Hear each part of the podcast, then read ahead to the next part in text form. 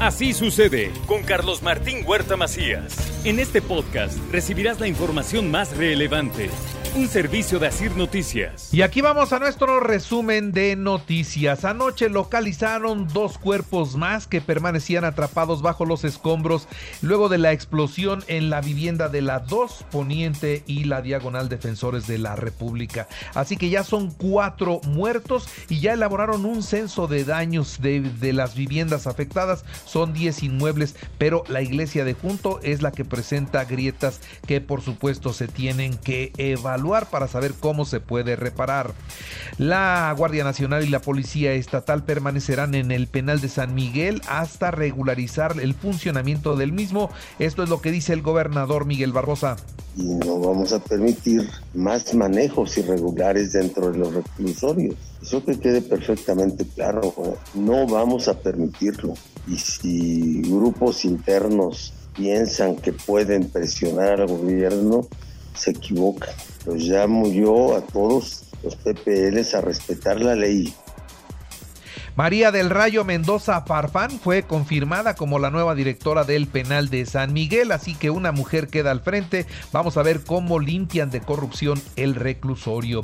Y el Consejo Coordinador Empresarial deberá presentar formalmente su propuesta para la concesión del tren turístico y no simplemente anunciarlo en conferencias de prensa. Esto es lo que les dijo el gobernador. Pues yo les digo a ellos que es la dependencia, el organismo público descentralizado Carreteras de Cuotas, cuyo título titular es el contador público Juan Carlos Moreno Valle, con quien tendrán que tener una reunión formal para que le presenten su propuesta.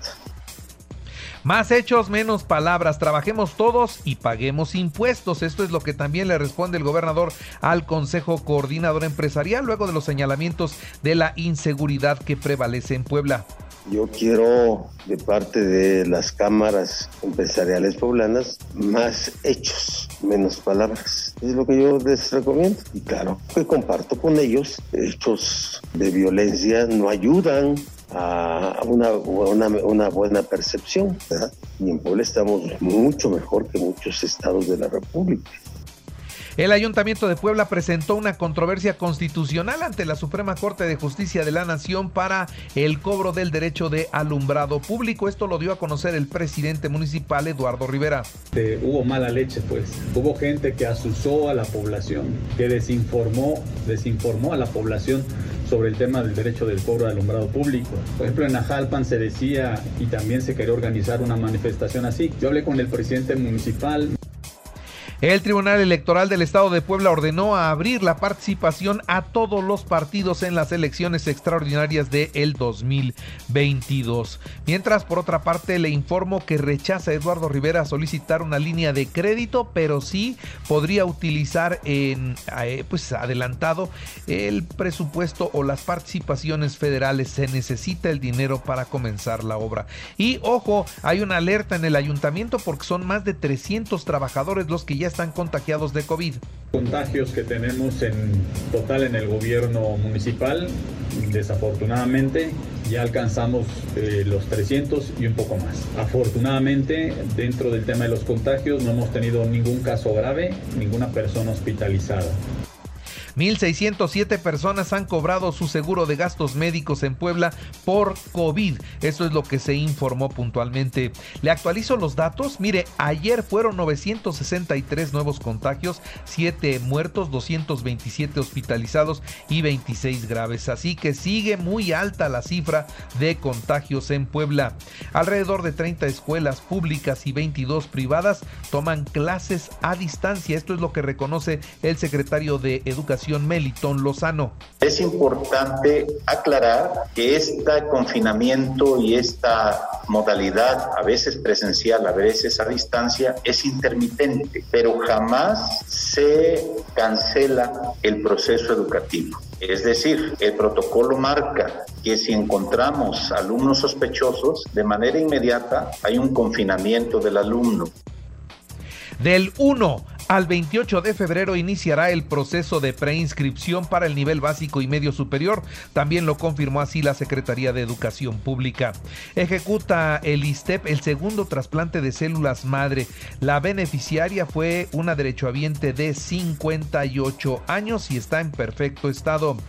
En otras noticias, déjeme decirle que Puebla tiene finanzas sanas, aplica eficazmente sus recursos para atender las necesidades más apremiantes. Eso lo destacó la secretaria de Finanzas, Teresa Castro, durante su comparecencia en el Congreso Estatal porque somos un gobierno responsable y no desconocemos las obligaciones, sean o no adquiridas en esta administración, reestructurando para bajar los montos, pero nuestro compromiso con las y los poblanos es no endeudarnos ni un solo peso, seguir con esta política de administración de los recursos, incremento en los ingresos, ser proactivos y tener una contención del gasto.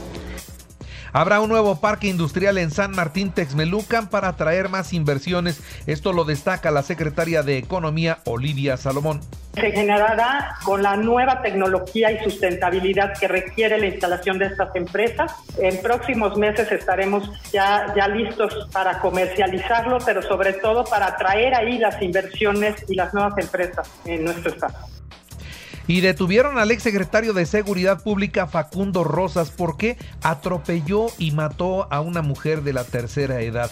Llegó a atender el cuerpo, se dio cuenta que ya no tenía vida, se quedó resguardando la situación, llegó la policía, se lo llevó detenido y luego le dijeron, ah, tú tienes que ver con Genaro García Luna y con el operativo de Rápidos y Furiosos, así que nos vamos detenido. Y se lo llevaron detenido, lo llevaron a la fiscalía, de la fiscalía lo llevaron al aeropuerto, lo subieron a un avión y se lo llevaron a un penal federal, eh, pues a purgar, eh, o a mejor dicho, a someterlo a un juicio. Vamos a ver qué resulta con quien fuera secretario de Seguridad en la administración de Rafael Moreno Valle.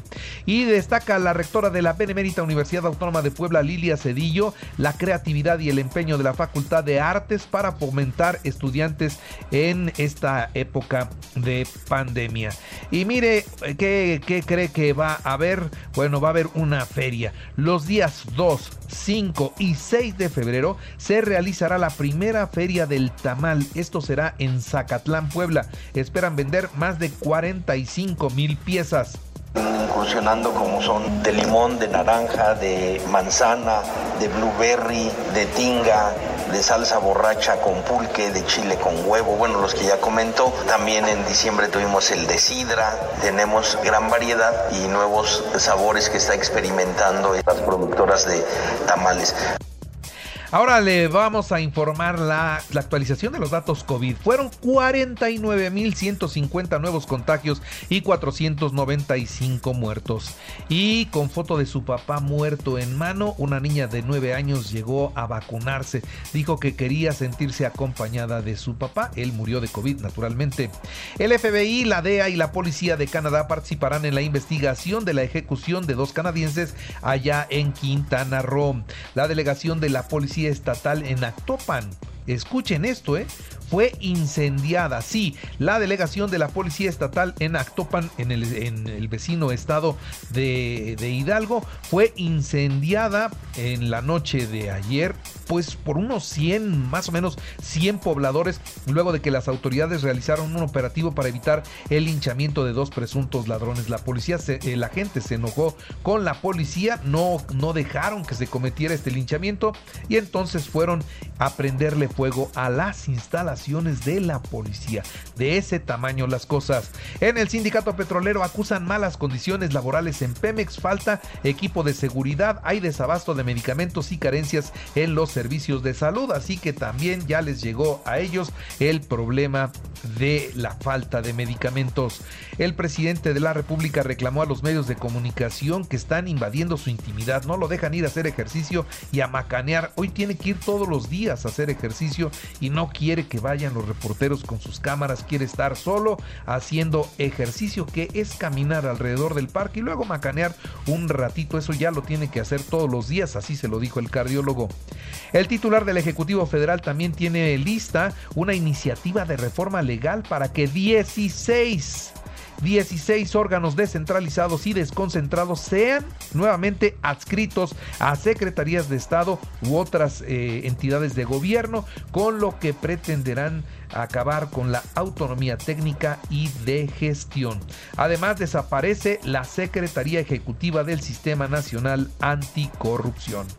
El presidente del INE, Lorenzo Córdoba, pidió a los diputados evitar las reformas que debiliten el órgano con pues medidas que impongan austeridad y controles de su autonomía. Ojalá que los diputados sean sensibles y objetivos en el manejo de esta situación. Y la pasajera que habría sido expulsada de un vuelo por quitarse el cubrebocas pide ahora 10 millones de dólares de indemnización. Es una mujer de 68 años quien se quitaba el cubrebocas, dice, por un problema de salud y hoy está exigiendo ser indemnizada. Y anoche, anoche murió Diego Verdaguer. A los 70 años y víctima de COVID, dejó de existir. Él estaba internado en un hospital en la ciudad de Los Ángeles, California. Ladrona que me robó el corazón que yo guardaba para mañana. Tú, ¿por qué razón?